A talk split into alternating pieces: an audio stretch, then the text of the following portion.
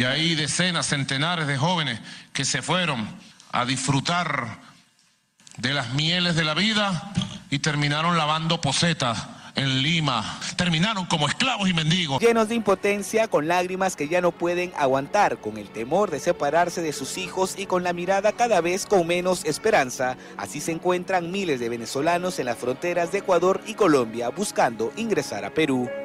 La frontera de Perú con Ecuador vive horas críticas debido a la masiva llegada de migrantes venezolanos que quieren ingresar al país. Después de una travesía de ocho días, sus esperanzas están cifradas en un país totalmente desconocido para ellos. Invierten lo poco que tienen para alcanzar llegar al Perú.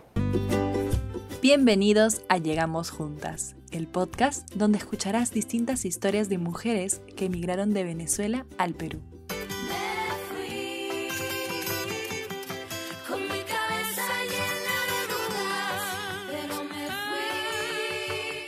Bienvenidos al primer episodio de Llegamos Juntas. Yo soy Daniela y hoy escucharemos la historia de Rosy, venezolana de nacimiento y peruana de sangre. Según la Organización Internacional para las Migraciones, la OIM, el primer monitoreo de flujo de la población venezolana en el Perú se realizó entre enero y septiembre del 2017, con 77.650 ingresos de venezolanos. Es en este año que Venezuela se convierte en el país con mayor inflación del mundo. Aquí comienza el éxodo masivo de venezolanos. Aparecían personas en bolsas negras en la esquina de mi casa. Era bastante... daba miedo. Daba miedo porque tú sales a luchar, te pueden matar. La presencia femenina destaca en el perfil migrante venezolano. Y Rosy es parte de este 55,2% de mujeres que salieron de Venezuela con destino al Perú, lugar donde el padre de Rosy nació.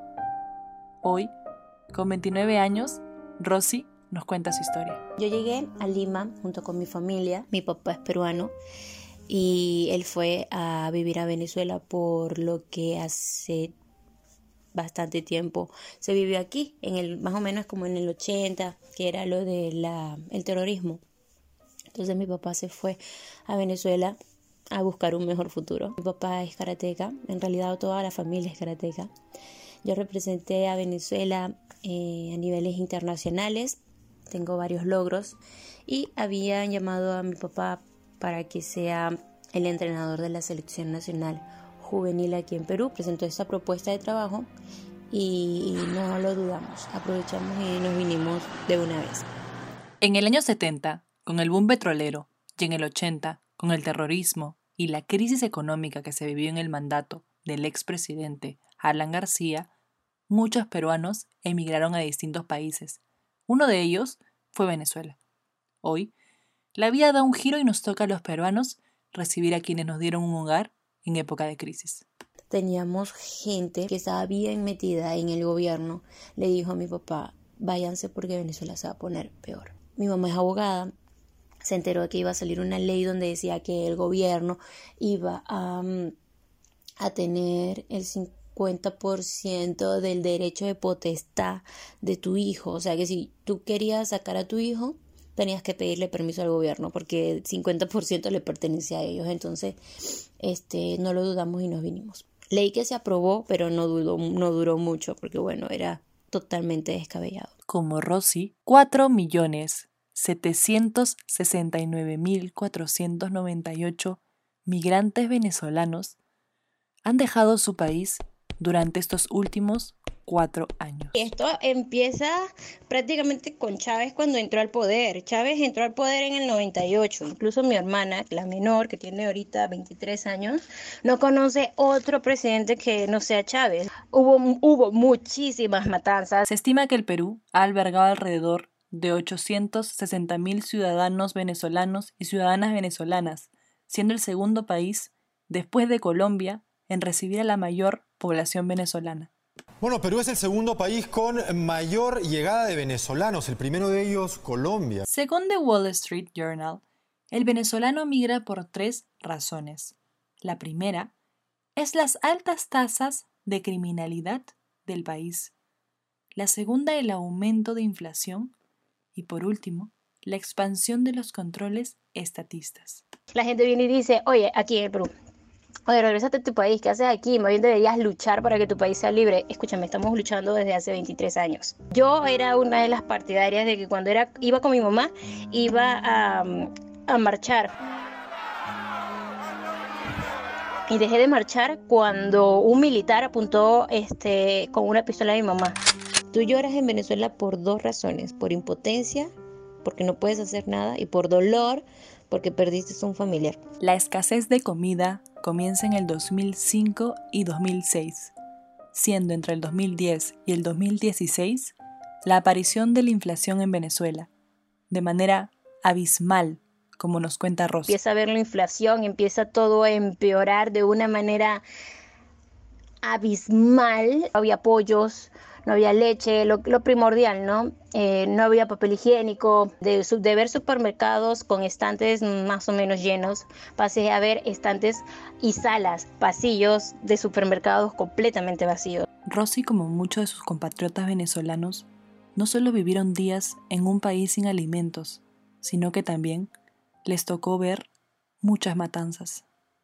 Ya llegó un momento en que Venezuela como país ya era imposible vivir. Hubo muchos que se divorciaron, hubo muchos que se suicidaron, hubo e, era horrible y nosotros veíamos cómo se mataban, no soportaron esta crisis. La gente caminaba y parecía zombie, o sea, como que resignada a vivir esa pesadilla que les tocó vivir. Las fronteras de Venezuela fueron dominadas por su actual presidente, Nicolás Maduro, junto con las Fuerzas Armadas Revolucionarias de Colombia, la FARC.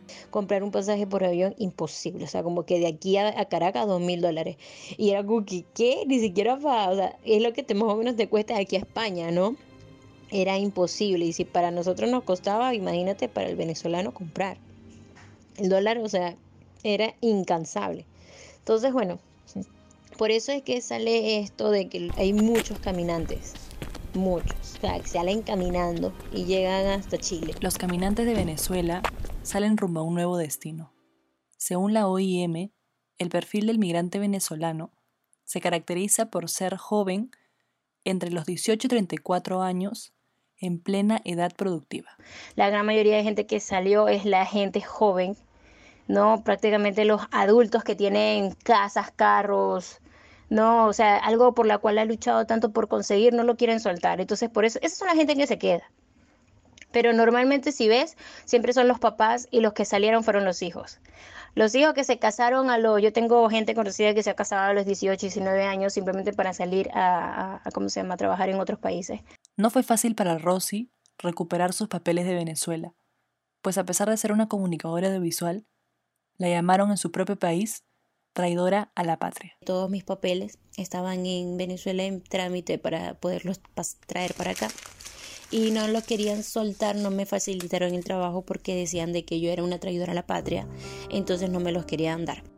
Rosy, a pesar de haber vivido con la cultura peruana por su papá, no le fue nada fácil adaptarse al país.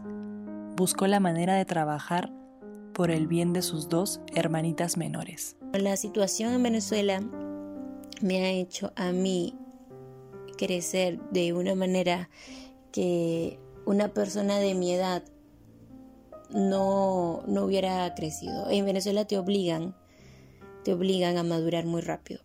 Yo en Venezuela pasé hambre, en Venezuela vendí café. Yo de chiquita en mi mismo país, teniendo una casa, este, me tocó hacer eso para que mis hermanas comieran porque era, era bastante complicado.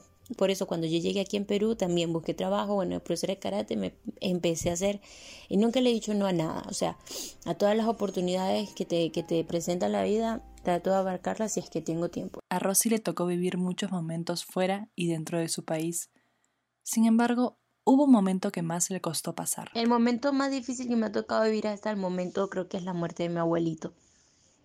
Eh, cuando yo me fui de Venezuela era algo que, que sabía que podía pasar, no, pero eh, creo que es como la llamada que tú nunca quieres recibir, porque estás lejos, muy lejos. No hay forma de que puedas ir. La pandemia debido al COVID-19 hizo que muchos planes y proyectos cayeran, Rosy nos cuenta cómo la está viviendo. Hay un día a día antes de la pandemia y después de la pandemia. Antes de la pandemia era full trabajo por todos lados. Me llamaban para eventos, prácticamente en mi casa no paraba. Y ahora, con la pandemia, empezamos a activarnos con el karate porque mis papás siguen dando clases por Zoom. Me emprendí un negocio de delivery de frutas y verduras. Así que eso es lo que también estoy metida, más que nada los fines de semana, que es, donde compro y reparto. Gracias a Dios siempre tengo pedidos, algunos algunas veces bajo, algunas veces poco. Pero ahí vamos agarrándole cariño a la cosa. Como te digo, siempre me toca la vida hacer cosas que nunca jamás pensé en mi vida que iba a hacer. Así que bueno, ahora ya sé seleccionar bien las frutas y las verduras, ya sé cuándo este, están bien, cuándo no, algo que antes no hacía, no sabía. Entonces, bueno, me he vuelto una experta en eso. Se llama Dana Delivery. Todos tenemos sueños. Y a pesar de las circunstancias, hay un sueño que Rosy quiere cumplir. Nuestros sueños son inciertos, pero bueno, no sabemos qué va a pasar. El sueño más grande que siempre he tenido, a pesar de todos, todos, todos, todos, es el de ser mamá. Es el sueño más grande que desde niña, o sea, lo anhelo con todo mi corazón, así que bueno, ya falta poquito. Gracias Rosy por compartir tu historia en este primer episodio de Llegamos Juntas. Por último, nos gustaría que dejes un mensaje para tus compatriotas venezolanos y peruanos.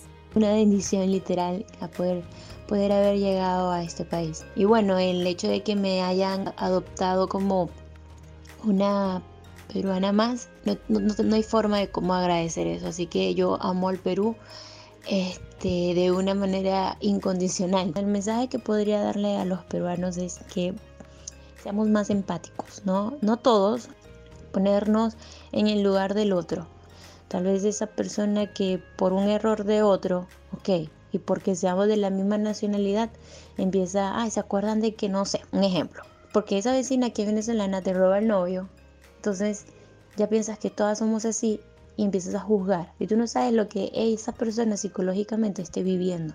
Esto es como un campeonato, siempre lo pienso así. Tú a dónde vas, representas a tu país. Pero donde estás, ¿verdad?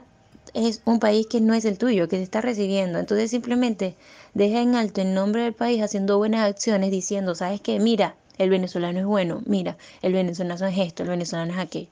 Y tal vez podamos hacer pensar distinto a las otras personas. Como Rosy, tú también nos puedes compartir tu historia. Gracias por escucharnos. Esto fue Llegamos Juntas. Nos vemos a la próxima. En Latinoamérica no hay fronteras, no hay fronteras. Y eso es lo, eso es lo rico de compartir culturas y compartir nuestras cosas.